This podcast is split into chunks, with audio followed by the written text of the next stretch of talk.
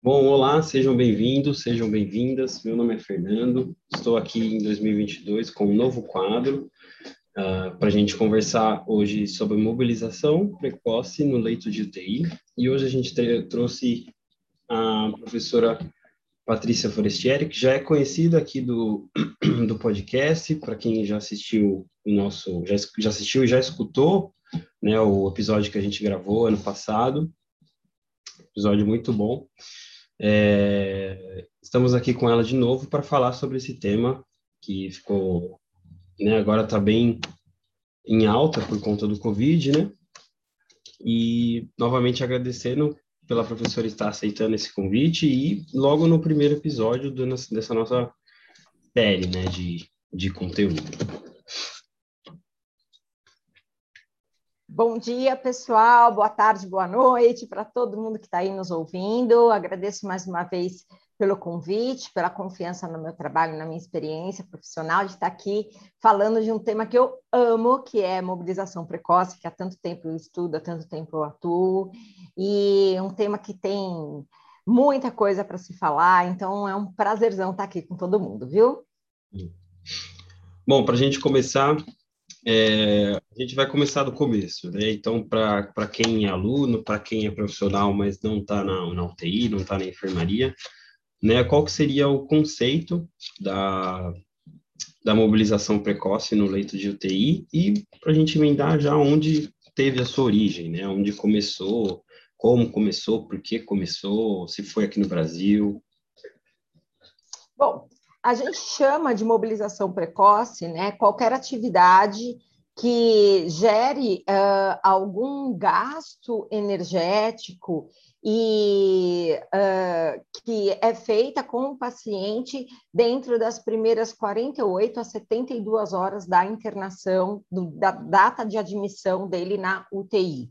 E por isso que é considerado precoce, né? Porque até pouco tempo atrás uh, é, era muito comum a gente só mobilizar os pacientes, só começar a pensar em tirá-los do leito quando eles já saíam da ventilação mecânica. E às vezes esse processo de desmame da ventilação mecânica demora, principalmente antigamente, onde uh, o maquinário, a tecnologia, uh, os medicamentos eram muito diferentes do que temos hoje, tinham pacientes que saíam da ventilação mecânica depois de 14, 15 dias de intubação. E aí era aí que a gente começava a mobilizar esses pacientes. Até então, pelo fato do paciente estar em ventilação mecânica, estar recebendo cuidados muito invasivos, não era hábito a gente mobilizar, né? Pelo contrário, existia aquela ideia de que o paciente tinha que ficar deitado no leito para ter o menor gasto energético possível, porque é um, é um paciente que está ali com gasto metabólico muito alterado devido ao processo infeccioso, a doença que levou para a UTI, né? Então a gente demorava muito para mexer os pacientes e as sequelas disso é, eram inúmeras, né? O descondicionamento, a incapacidade funcional, os desfechos a curto, médio e longo prazo para esse paciente depois da alta hospitalar eram catastróficos. E aí então Hoje a gente chama precoce exatamente por isso, porque a gente não precisa esperar o paciente sair da ventilação mecânica para começar a, a mobilizá-lo, né? É claro que a gente faz uma grande avaliação para poder definir o ponto de início, né, os critérios de segurança para o atendimento a esse paciente, para poder definir quando iniciar, o que fazer e até que ponto ir esse paciente depende de uma avaliação criteriosa, mas, no entanto, hoje a gente faz isso, uh, ou deveríamos fazer pelo menos, né, uh, o mais precocemente possível, aí entre 48 a 72 horas, e há ainda alguns autores que propõem dentro das primeiras 24 horas, né. Uh, a diretriz brasileira de mobilização precoce coloca que é considerado precoce até, com início até 72 horas após a admissão dentro da UTI. E é um procedimento do fisioterapeuta, que ele realiza. Na verdade, é, é um procedimento da equipe multiprofissional. Sim. Entende? A toda a equipe multiprofissional é responsável pela mobilização precoce, né? Ou seja, é, é lógico que dentro da mobilização existem condutas, uh, instrumentos, técnicas e ferramentas que é do fisioterapeuta, mas dentro do que a gente chama de mobilização precoce, como, por exemplo, colocar o paciente sentado numa poltrona por pelo menos duas horas por dia, isso não é conduta do fisioterapeuta, isso é conduta da equipe. Né? Uh, dentro do, da mobilização precoce, a gente fala em bundle ABCDF. Né? O que, que é o bundle ABCDF? É um pacote de medidas uh, que aí é, é colocado ABCDF, onde cada letra representa uma medida. Então, pensando nesse bundle, a gente tem que cada medida é responsabilidade maior de um desses profissionais que está dentro da equipe. Então, por exemplo, a redução da sedação, o despertar diário do paciente é uma decisão em equipe multiprofissional, mas, obviamente, é muito mais uma decisão médica, né? A decisão médica é tomada com a equipe multi, mas é uma decisão médica. A decisão de você controlar o uso de corticoides uh, também é uma decisão médica. A decisão de você tentar desinvadir o paciente é uma decisão multi, né? Uh, retirar sondas e catéteres o mais breve possível. E então existem várias coisas desse pacote que são meio que subdivididas, vamos assim dizer, pela equipe multiprofissional. Então, a mobilização como um todo, ela é bem multi mesmo. Inclusive, a letra F desse bundle é família. Então, até a família do paciente deve ser engajada. E aí entra muitas vezes o psicólogo e um assistente social para ajudar a gente nesse engajamento familiar. Hoje existem muitas UTIs em que o familiar deve ficar dentro da UTI acompanhando esse paciente. Lógico que não nessa questão da pandemia, não um paciente Covid-19, mas uh, até 2019, por exemplo, antes da pandemia, isso estava sendo incorporado cada vez mais em qualquer UTI adulto, você ter um familiar ali presente, justamente para eles participar e de maneira realmente ativa nesse processo de reabilitação, tanto motora quanto cognitiva e emocional desse paciente. Sim. E aí, falando da origem, é uma técnica relativamente nova ou já vem em literaturas mais antigas? Olha, uh, um dos pais da mobilização precoce é um fisioterapeuta professor da Universidade da Bélgica chamado Rick Gosselink.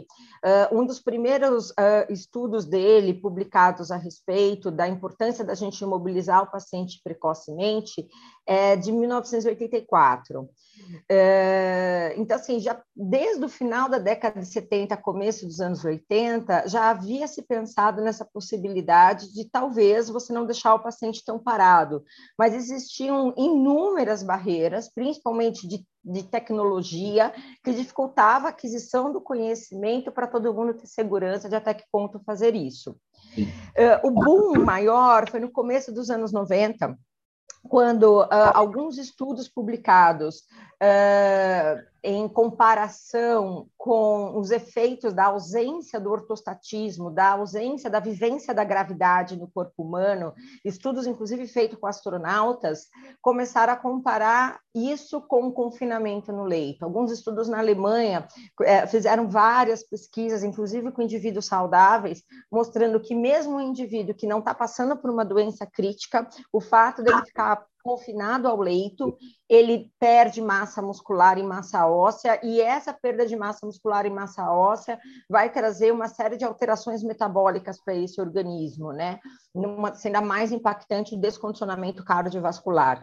Então, a partir da década de 90 é que houve um grande número mesmo de publicações e de pesquisas científicas que foi incentivando todo mundo a começar a olhar para a fisioterapia motora como um protagonista do atendimento à fisioterapia cardiorrespiratória dentro da unidade de terapia intensiva. Eu estou fazendo 20 anos de formada agora, no dia 20 de janeiro, estou muito feliz com isso, né? sou apaixonada pela minha profissão, sou muito feliz como fisioterapeuta, e nesses 20 anos de formada eu participei muito desse processo, né? porque a minha primeira especialização foi em neurologia, fisioterapia motor e neurologia, tanto ambulatorial quanto hospitalar, justamente porque eu sempre amei o movimento e sempre me indaguei muito o porquê que a gente demora tanto para mexer os nossos pacientes, o porquê que a gente tem tanto medo do movimento quando o paciente é mais grave. Então, no começo da minha atuação dentro da, do universo hospitalar, eu ainda enfrentava muito esse, esse dilema, né? O fisioterapeuta ele fazia a parte respiratória e só não se podia fazer mais nada, né? Mas aí de uns anos para cá, isso foi ganhando mais força devido às evidências científicas que foram sendo publicadas, protocolos foram sendo publicados, e isso foi facilitando todo mundo entender que não basta você uh, ser um as na ventilação mecânica se você tem pouco conhecimento de como abordar a parte motora do paciente, até mesmo porque a parte motora ela está totalmente relacionada à evolução de disfunções e complicações pulmonares. Aquele paciente que fica muito tempo parado no leito é um paciente que tende a evoluir com a telectasia, por exemplo. Então, não tem como eu separar uma coisa da outra. A separação existe do ponto de vista didático, a separação existe do ponto de vista econômico, em termos de cobrança, né, para os gestores hospitalares e dos convênios e tudo mais, mas do ponto de vista prático clínico, não tem como você separar uma coisa da outra. A gente tem que lembrar sempre que o nosso corpo funciona como uma engrenagem, né? O sistema respiratório, o sistema cardiovascular e o sistema músculo esquelético, né? Os três funcionando juntos. Então, a partir do momento que um está em deficiência, há uma tendência dos outros estarem em deficiência também. Então, não dá para simplesmente pensar em separar o paciente em pulmão, coração e corpo, né? Então, hoje, graças a Deus, isso tem mudado muito, inclusive as perspectivas em relação à valorização da nossa profissão, né? Porque a nossa profissão é isso, a gente reabilita o paciente é, em todos os aspectos, não somente no desmame da ventilação mecânica, né? Uh, mas, de fato, eu acho que um dos estudos que mais foi uh, marcante para que isso realmente entrasse uh, como prática clínica foi o estudo de Morris, de 2008, no qual ele publicou, foi um dos primeiros estudos que foi publicado assim, um protocolo mesmo, sabe? Eu vou avaliar o que no paciente? Se o paciente estiver assim, assim, assado, eu faço tal coisa. Se o paciente estiver assim, assim, assim, assado, eu posso fazer tal coisa e tal coisa, né? Então, o estudo de Morris, que foi publicado em 2008, o protocolo dele foi um protocolo muito bacana, porque ele começou a dar, nos dar direcionamento, né? Então, o paciente está com determinado nível de consciência e nível de funcionalidade, então eu vou poder atuar fazendo tal coisa. Então, isso foi dando um guia para todo mundo entender quando começar e até que ponto ir com esse paciente. Então, acho que o estudo de Morris de 2008 foi um dos mais é, um dos mais elucidativos para nós conseguimos colocar a mobilização precoce aí como nossa grande força é, profissional. É, já deu para ver que faz, entre aspas, pouco tempo, mas já vem se tornando um divisor de água, né? A gente achava Exatamente. que não fazer nada com o paciente já dá para mexer um pouco mais sem, sem medo, né? E ainda está dentro é. da. Na verdade, assim, uma coisa que eu, que, eu, que eu comento muito nas minhas aulas e nos cursos de mobilização precoce que eu dou é que, assim, apesar uh, da mobilização precoce ter ficado famosa, né, ela é muito falada, muito discutida, mas ela é pouco realizada, porque, infelizmente, nós ainda temos muitas barreiras para a mobilização precoce e Inclusive, uma das principais barreiras é a, é a falta de conhecimento dos profissionais, não do, só do fisioterapeuta, de todos os profissionais que atuam em UTI. E isso vem também muito ligado, está muito intrínseco a uma ausência de protocolos, ausência de gestão adequada, ausência de educação continuada, e as barreiras às vezes se confundem com indicação e contraindicação. Então a gente vê todo mundo falando de mobilização precoce, todo mundo falando eu mobilizo, mas quando você vai ver realmente mobilizar mesmo, fazer aquilo que a gente realmente deveria fazer e sabemos fazer, boa parte dos serviços, boa parte dos profissionais não consegue fazer, porque nós temos inúmeras barreiras. E vale notar que essas barreiras elas não são só encontradas aqui no Brasil, né? Eu costumo brincar, eu falo que o brasileiro ele tem síndrome do, do cãozinho vira-lata, né? Ele acha que aqui no Brasil é tudo ruim, aqui no Brasil é tudo deficiente, mas existem vários estudos, principalmente publicado pela Carol Hodgson, que é uma das fisioterapeutas eh, mais importantes na mobilização precoce, que publica muito a respeito, falando que as barreiras da mobilização precoce são as mesmas em vários lugares do mundo. E uma das principais barreiras, que é a que mais nos magoa enquanto fisioterapeuta, é a ausência a ausência de números adequados de profissionais.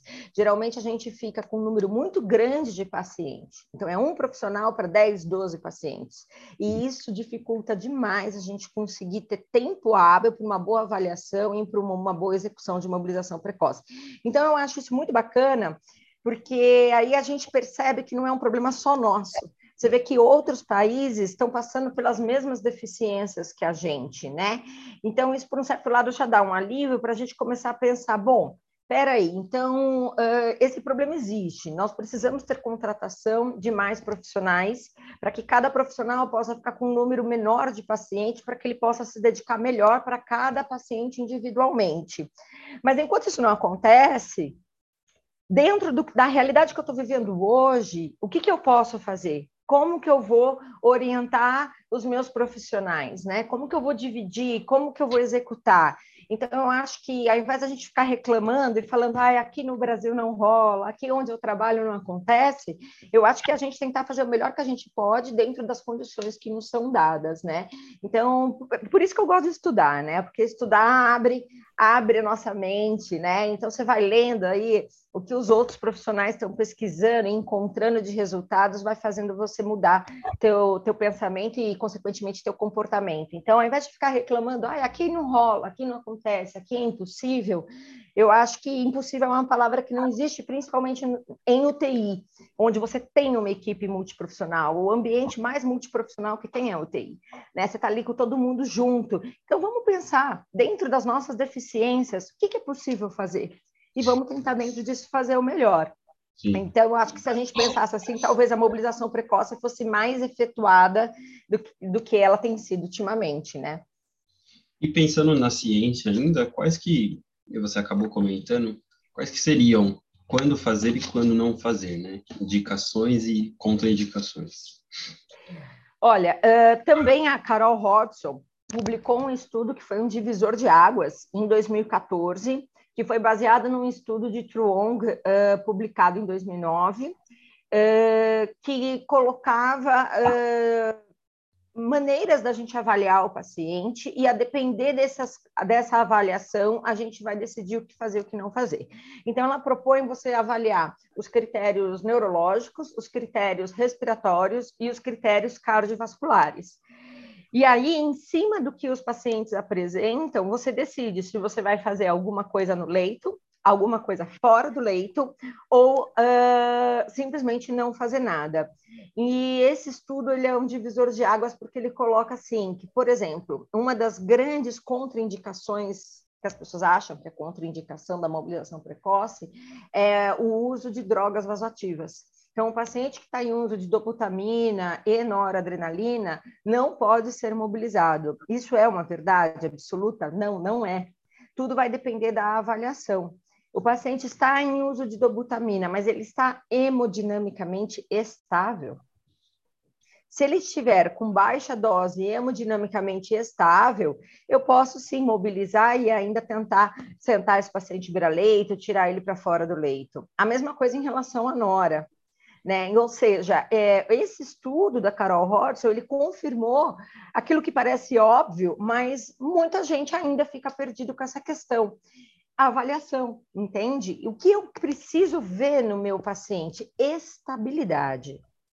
Então, um paciente que está instável hemodinamicamente, ele primeiro precisa se estabilizar. Para depois a gente pensar em, inclusive, trocar, banho, né? E treinar marcha, né? Ele primeiro precisa estabilizar. E isso tanto do ponto de vista hemodinâmico quanto respiratório. Como que eu vou mobilizar um paciente que está com uma troca gasosa muito ineficiente? Para mobilizar esse paciente, eu preciso garantir entrega de oxigênio para a musculatura. E essa entrega ela vai acontecer tanto a depender da troca gasosa pulmonar, da difusão, das condições pulmonares desse paciente, quanto também das condições hemodinâmicas. Esse débito cardíaco do paciente está bom o suficiente para conseguir levar esse oxigênio para a musculatura periférica que eu vou mexer? Entende? Então, o, o, o, grande ponto é esse estudo da Carol Hodgson, porque ele conseguiu definir para a gente o que, que a gente vai considerar.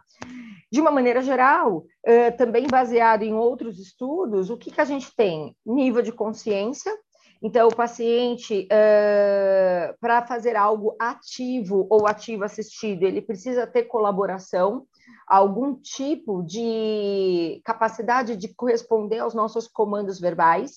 Então, a gente faz um teste perguntando para o paciente se ele con consegue abrir e fechar os olhos, fazer movimento de sim, não com a cabeça, abrir e fechar a boca, abrir a boca e colocar a língua para fora. Então, mesmo ele entubado, já num processo de desmame, de pressão de suporte e desmame também de sedação, obviamente, se esse paciente consegue responder a esses critérios simples, aí então a gente começa uma mobilização mais ativa. Se o paciente não tem nível de consciência, então a gente pode tentar ou uma mobilização passiva ou uma eletroestimulação muscular periférica entende?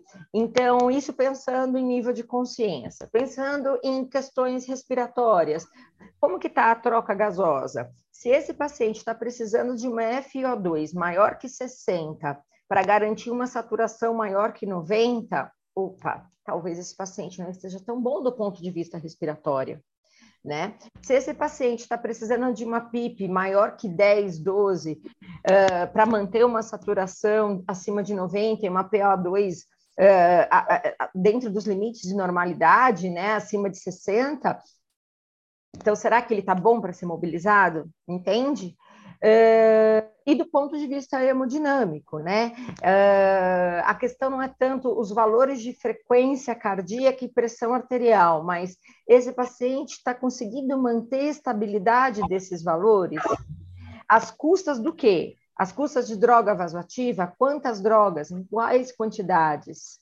Geralmente, se o paciente precisa de elevação de quantidade de drogas vasoativas, nas últimas quatro horas, significa que ele está hemodinamicamente instável. Ele não está conseguindo manter o débito cardíaco dele. Então, a droga foi elevada às sete da manhã, às onze da manhã. Então, você chega lá no plantão, o paciente está com Nora 2 ml hora, às onze da manhã está com Nora 5 ml hora, às 15 da tarde ele está com, com droga 10 ml hora. É um paciente instável que ele está precisando aumentar a dosagem de droga para manter uma PAM de 90 entende? Então, esse paciente não deve ser mobilizado. Então, é, deixar claro que não é o fato do paciente estar entubado ou não, não é o fato do paciente estar usando aquela droga ou não, mas sim usando isso, estando à mercê desses, desses instrumentos, qual é a condição de estabilidade que ele encontra. Se ele não está estável, então realmente a gente não tem condições de mexer. Né? Uh, mas eu acho que a maior barreira hoje, pensando nesses aspectos, é a maior dúvida de todo mundo, são as drogas vasoativas. As drogas vasoativas é, é, a pergunta que não quer calar, é o que todo mundo vem buscar, e a pergunta que mais gera discussão e desentendimento entre as equipes dentro dos ambientes hospitalares, porque poucos profissionais sabem disso, inclusive profissionais médicos, e aí fica aquela discussão, porque o paciente está com dobutamina e não vai poder mexer, inclusive agora, nesse tempo de Covid, teve hospitais que não deixava pronar o paciente que estava com 4 ml hora de nora, sendo que ele estava estável e precisava pronar para se manter estável, sabe? Então, infelizmente, a falta de educação continuada e a falta de uma gestão que realmente promova trabalho de equipe multiprofissional, que equipe multiprofissional é outra coisa muito falada para os outros ver. Mas, na realidade, na hora de montar os protocolos, eles deveriam ser montados em equipe multiprofissional, deveriam ser montados por é, pesquisadores dessa equipe, né? Como isso não acontece, então as pessoas não falam a mesma língua, e aí gera discussão. E uma das maiores discussões é, sem dúvida, a, a, a droga vasoativa. Quando começar a mexer esse paciente, aí tem fisioterapeuta que não conhece isso, e vai atrás desse conhecimento. Mas aí chega na UTI, ele esbarra com enfermagem e médico que desconhece totalmente isso, com, um gestor de fisioterapia que desconhece totalmente isso e que não tem forças eh, políticas dentro da instituição para discutir e implementar isso, né? Então, é, um, temos um longo caminho pela frente, mas um caminho que só é aberto com conhecimento sem dúvida nenhuma, porque é com conhecimento que a gente consegue argumentar. Né? É com conhecimento que a gente consegue explicar. Olha, pode ser seguro. Para ser seguro, vamos montar um protocolo, vamos montar um fluxograma, né? Se o paciente está assim, assim, assado, vamos fazer tal e tal coisa. Se o paciente está com outra condição, a gente faz outra coisa. Mas isso só tem fundamento se a gente tiver argumento, e esse argumento está no estudo, na evidência científica, no conhecimento. E depois de, de tudo isso, né, de avaliar, de discutir com a equipe, de ver todos os critérios neurológicos, respiratórios, de fazer tudo isso, o que, que a gente consegue tirar desse paciente, né? O que, que a gente vai conseguir de benefício né, com, de cada caso clínico, obviamente, é, e às vezes, né, o que, que a gente pode perder, alguns malefícios, né, ou às vezes quando não usar, por exemplo. A gente tem que lembrar que a mobilização, apesar dela ser uh, algo que traz inúmeros benefícios, ela tem que ser feita com segurança. Né? A partir do momento que a gente não propõe segurança para o paciente, realmente podemos ter malefícios, podemos ter efeitos adversos. Né? Eu acho que o primeiro de tudo é a partir dessa avaliação, a gente lembrar que quanto mais cedo eu consigo colocar o paciente em posturas mais elevadas, então sedestação beira-leito é algo extremamente importante, mais cedo eu consigo prevenir a piora da questão pulmonar, tanto no sentido de parênquima pulmonar, quanto também de uh, sinergia da musculatura respiratória por os movimentos respiratórios. Então, quanto antes a gente conseguir colocar o paciente em posturas mais elevadas, melhor é para esse paciente. Outra coisa que a gente também não pode esquecer é a importância do movimento para a prevenção da trombose venosa profunda, né? Se a gente for estudar lá os primórdios da patologia, né, o, o Virchow, né, que é um dos pais da patologia, ele deixou muito claro os três fatores que levam à formação de trombo, e um dos principais dele é a estase sanguínea, ou seja, sangue parado forma trombo. Como que eu evito que o sangue fique parado? Através do movimento. No nosso dia a dia, nós temos as nossas bombas musculares funcionando, né? Então, você fica em pé, só de ficar em pé, a musculatura intrínseca do pé já favorece o retorno venoso. Então, o coração manda sangue para todo mundo e a gente precisa ajudar esse sangue a, a ser mandado de volta para o coração. E o único jeito de conseguir fazer isso é através do movimento. Então, quanto antes eu conseguir tirar esse paciente do leito, melhor contribuição eu vou ter para evitar a trombose venosa e ainda garantir a hemodinâmica desse paciente. Né? Então, acho que um dos primeiros é, é, é, objetivos que a gente tem que pensar nisso, né? Prevenir os efeitos deletérios do imobilismo, sendo que a trombose venosa é um dos piores, porque ela vira um tromboembolismo pulmonar, traz complicações catastróficas para o paciente. Às vezes, um paciente que está pós-operatório, por exemplo, de artroplastia total de quadril, o paciente está evoluindo super bem, mas evolui com trombose venosa profunda, e aí numa dessa ele evolui com tromboembolismo pulmonar, acaba evoluindo para um choque cardiogênico, e aí um paciente que era semicrítico se torna extremamente crítico. Né? Então, eu acho que o primeiro caminho é esse, pensar na redução dos efeitos deletérios do imobilismo, e eu acho que a chave principal disso é colocar o paciente em posturas elevadas o quanto antes. Sedestação, beira-leito e ortostatismo são essenciais. É legal que a gente vê, a gente consegue relacionar até com a ortopedia, que é dificilmente o repouso é uma solução, né? É, exatamente. Que nem uh, a, a, até pouco tempo atrás, e ainda há profissionais que acham isso, né? Você está com dor lombar, um indivíduo que sofre de lombalgia ele é recomendado ficar de repouso, quando na verdade é exatamente o inverso, né? O repouso só piora a lombalgia. E, e essa, essa máxima vale para todo mundo, né? Lógico que um paciente crítico, a depender da, da fase da doença, a gente vai precisar realmente esperar esse metabolismo se equilibrar, mas a partir do momento que eu conseguir um equilíbrio entre consumo e demanda de oxigênio pelos tecidos, eu preciso começar a mobilizar esse paciente. Né? A ausência de gravidade vai trazer diversos estragos para esse paciente. Então, realmente, a gente precisa conseguir fazer com que a mobilização precoce seja uma realidade nos nossos setores. Temos muito que lutar para fazer essa realidade realmente é, chegar para todo mundo, né? Porque a gente tem uma diferença muito grande de um serviço para o outro. Tem hospitais particulares que têm todas as condições para isso, tem hospitais particulares que não têm condições para isso.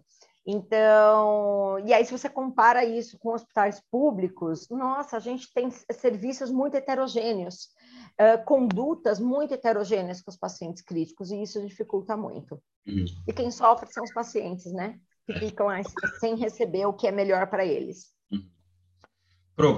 Para exemplificar tudo isso, você consegue citar caso clínico para gente, tanto de que foi sucedido, né, independente de patologia, e algum que de forma não foi como planejado, seja de se foi realizado de uma forma equivocada, se foi realizado no momento errado.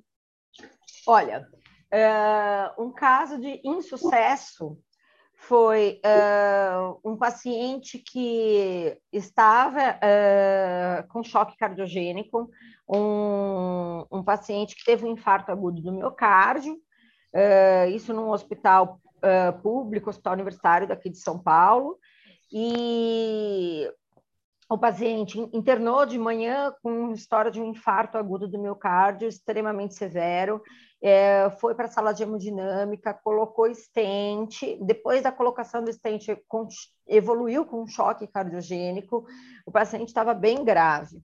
Por volta da uma da tarde, começou a haver uma melhora dos sinais dele, houve uma redução importante de drogas vasoativas, mas o paciente ainda sedado, em ventilação mecânica. E o paciente estava uh, ali precisando trocar a fralda dele, né? Estava precisando fazer a higiene dele. E aí eu fui avaliar esse paciente, aí a equipe de enfermagem falou para mim assim: olha, nós vamos trocar ele. Aí eu falei assim: puxa, mas eu acho que ele não está bom para ser trocado porque ele ainda não está muito estável hemodinamicamente. Apesar de ele estar tá em redução das drogas vasoativas, ainda é muito recente ele não estava muito estável, as drogas estavam reduzindo muito lentamente. Dito e feito, o pessoal foi trocar esse paciente, houve uma grande falha da comunicação eu, enquanto físio, a enfermagem e, e, e, o médico, a gente não se comunicou bem, e aí foram trocar o paciente, e o paciente teve uma parada cardiorrespiratória durante a troca. Uh, e aí um, o chefe da UTI chegou bem no meio da parada, gritando com todo mundo, indignado, né? Falando, mas meu Deus, esse paciente precisava sair do choque e não ser trocado né? E isso foi resultado de falha de comunicação e falha de avaliação criteriosa de comunicação.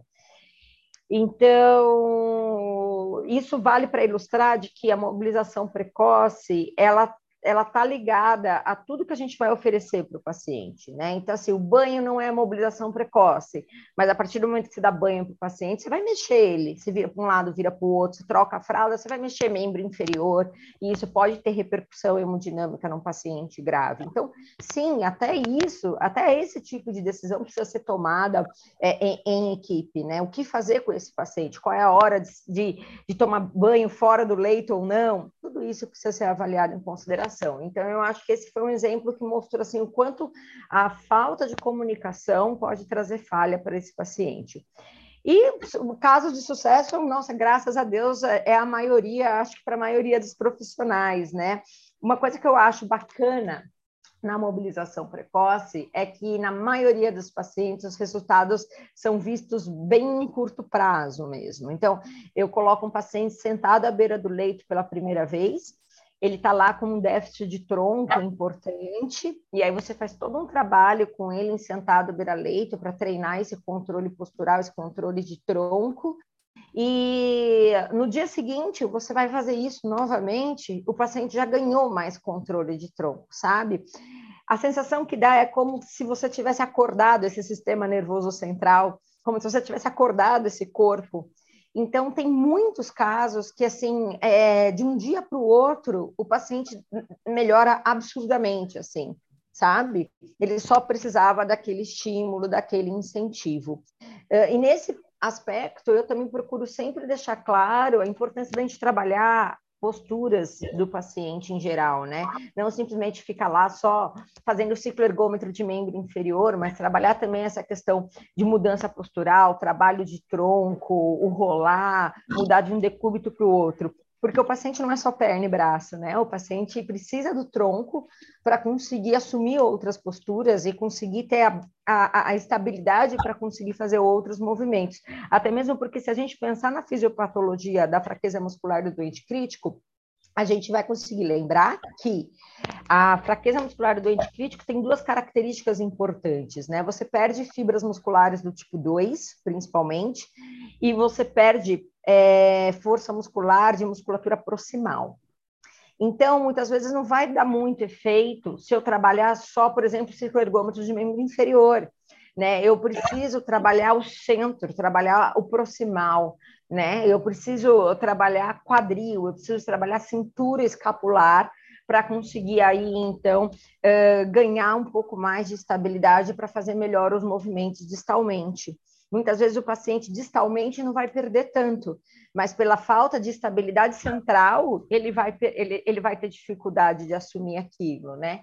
E é muito legal porque na prática a gente vê o resultado disso, sabe? Quando você faz esse treino bem completo com o paciente, é muito gostoso. É, na verdade, assim, é impagável quando você põe um paciente em pé de novo pela primeira vez, sabe?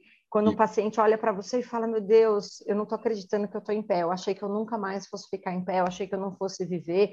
Por exemplo, nesse período agora de Covid, é, foi então isso foi ainda mais emocionante, porque infelizmente a gente teve uma taxa de mortalidade extremamente alta, coisa que não é comum. Né? Eu até brincava com as minhas alunas, eu falava: Gente, olha, UTI não é isso, tá? UTI não é um lugar que todo mundo morre. Pelo contrário, UTI é um lugar que a gente salva vidas, sim, a gente reabilita pacientes, sim, mas infelizmente estamos passando por uma pandemia, então a gente está com um número muito alto de mortalidade. Então, tirando esse período de Covid, UTI é um lugar que a gente reabilita? Sim, é um lugar em que a fisioterapia atua de uma maneira muito linda e você colocar um paciente em pé de novo é realmente encantador. Graças a Deus, a gente tem inúmeros instrumentos para fazer isso acontecer e isso dar certo, desde a, como eu falei, a eletroestimulação muscular periférica, que é um instrumento fundamental para o paciente crítico, porque é, é uma forma não convencional de treinamento da musculatura, até quando o paciente está acordado e a gente consegue, de fato, treinar a sedestação beira-leito, a passagem do sentado para o de pé. É maravilhoso. Legal. Pro, é, e falando de Covid, o que, que mudou em relação aos conceitos da doença e o que fazer com esse paciente, o que não fazer, se tem alguma coisa diferente? Ai, menino, olha, eu vou ser bem honesta com você. Quando eu comecei a trabalhar na linha de frente, em março de 2020, na verdade, assim, fevereiro de 2020, quando eu comecei a ver, final de fevereiro, quando eu comecei a, a, a ler alguns artigos que estavam sendo publicados, principalmente pela, pelas equipes italianas, porque a Itália estava no boom de internação e mortalidade, e quando eu comecei a ver, uh, na, meu pai é descendente direto de italiano, então ele assiste muito a TV italiana, né? Quando eu comecei a ver na TV italiana, eles mostrando as UTIs na Itália por dentro, mostrando mesmo, tá? Imagens muito reais, assim. Quando eu vi um, uma das UTIs deles de 25 leitos e os 25 leitos todos pronados, eu nunca, aquilo foi uma cena que me marcou muito. Eu olhei para a televisão e falei, meu Deus do céu, os pacientes estão muito graves. Porque se ele está pronado, é porque ele tem uma relação uh, PO2 e FO2 menor que 150. Então, ele está realmente muito grave. Eu falei, o que, que nós vamos enfrentar? Isso já me deixou muito preocupada. Porque se esses 25 estão pronados, a relação está muito, tá muito baixa, ele tem que estar tá muito bem sedado e muitas vezes curarizado, né, com bloqueador neuromuscular. Sedação a longo prazo e bloqueador neuromuscular são inimigos da musculatura. Né? Paciente com bloqueador neuromuscular tem maior chance de evoluir fraqueza muscular do paciente crítico. Então, ali já me deu um, um boom, assim, sabe? Eu falei, meu Deus do céu, o que, que nós vamos enfrentar? É um monte de gente com a síndrome pós-UTI. É, é, essa foi a primeira coisa que eu tive, assim, primeiro start, que eu falei, meu Deus do céu, como que nós vamos fazer? Porque se o paciente está assim tão grave, a mobilização não vai ser tão precoce assim. Então, a gente vai voltar lá 20 anos atrás, quando eu me formei, né? Então, esse foi o meu primeiro choque. E aí, em março, quando eu comecei a trabalhar num hospital particular, na UTI de um hospital particular daqui de São Paulo, que é um hospital que eu já trabalhei há muitos anos atrás, que eu conheço toda a equipe, e eu fui chamada exatamente por isso, para tentar contribuir de alguma forma com a mobilização precoce desses Covids, eu cheguei lá e fiquei, juro, muito, muito, muito chateada, triste mesmo, com vontade de chorar. Assim, primeiro que a gente ainda não conhecia nada, eu falei, meu Deus do céu, uma sensação de fim do mundo, né? E eu falei, meu Deus do céu, parece que eu estou voltando a 20 anos atrás, numa época em que a gente não consegue mobilizar ninguém porque não tinha protocolo, mas também que a gente não consegue mobilizar ninguém porque os pacientes não têm condições para isso. Então, eu acho que o primeiro impacto do paciente COVID é que a mobilização precoce não é tão precoce assim, ela é tardia. Então, o que, que a gente tem como resultado? Pacientes com síndrome pós-UTI, uma fraqueza muscular que permanece, durante muito tempo, com impacto psicológico, emocional, social, econômico, financeiro extremamente pesado para essa família. e além disso, a gente ainda tem as consequências da própria Covid, né? A gente sabe que o Covid, o coronavírus, ele é um vírus neurotóxico, trombogênico e cardiotóxico. Mas uma coisa que a gente não sabe é até que ponto esses efeitos permanecem no indivíduo. A gente ainda não sabe, será que os pacientes que tiveram Covid assintomáticos, daqui a algum tempo, vão ter mais tendência à formação de trombo? Vão ter mais tendência a doenças cardíacas? Uhum. Tudo indica que sim. Né? Então, assim, agora pensa num paciente crítico que ficou ali 20, 21 é, dias entubado, evoluiu para tracostomia, ou seja, ficou ali internado 30, 40 dias. Eu, eu tive pacientes que ficaram internados 85 dias por causa de Covid. Né? Uma taxa de internação extremamente alta, há muitos anos eu não via isso. Uh, e aí, esse paciente já sai com vários déficits, né, por conta da internação. E a gente ainda não sabe, nos próximos seis meses, um ano, o que, que esse paciente vai apresentar. E, de fato, alguns estudos americanos, ingleses e alemães e italianos e chineses mostraram que o paciente que ficou com Covid precisando de ventilação mecânica, ele tem maior taxa de rehospitalização seis meses após a alta. Não. E essa taxa é devido a uma série de coisas inclusive é, cardiotoxicidade, endocardite, miocardite, formação de trombo, num indivíduo que ainda está fraco do ponto de vista funcional. A gente sabe que quanto mais dependente funcionalmente um paciente está no momento da sua internação, maior a chance de ele evoluir mal. Então, esse cara que já está com uma funcionalidade muito ruim, tem um novo trombo, tem um, um, um, um, problema cardíaco, uma insuficiência respiratória associada a uma insuficiência cardíaca interna, em torno de seis meses após a alta hospitalar. E detalhe, precisando novamente de ventilação mecânica. Então, a gente ainda não sabe o que a gente vai enfrentar. Né? Assim, eu realmente fico muito preocupada, muito preocupada mesmo, porque para piorar a situação, é um paciente que a gente não mobiliza tão precocemente, e para piorar a situação, é muito paciente para pouco profissional. Então, mesmo quando o paciente se encontra em condições para começar a mobilização, a gente não consegue começar porque o paciente, porque não temos mão de obra suficiente para isso. Então, isso é que mudou muito, assim. Esses pacientes estão saindo do hospital muito, muito incapacitados do ponto de vista funcional, com uma baixíssima tolerância aos esforços, e isso vai trazer consequências a médio e longo prazo, inclusive socialmente. Difícil. Pro. Difícil. Preocupante. Preocupante. Agora, por exemplo, com essas novas né, cepas, é, tudo indica que a Ômicron não, não vai ser, graças a Deus, tudo tem indicado que nós não vamos enfrentar o que nós enfrentamos, por exemplo, há um ano atrás, 2021, quando a gente tinha 4, 5 mil mortes por dia. Né? Nós não vamos enfrentar isso. Mas é interessante notar que aí nós temos é, também pela H3N2, pela nova influência, é, nova influenza, né? É, pacientes evoluindo com quadros pulmonares importantes. 25, 50% do pulmão acometido com imagem de vidro fosco, muito semelhante à de Covid, mas o paciente negativou para Covid. Então, agora, nesse momento que a gente está, a gente está passando uma situação que a gente não sabe o que é o que, né? É Covid, é influenza, é os dois.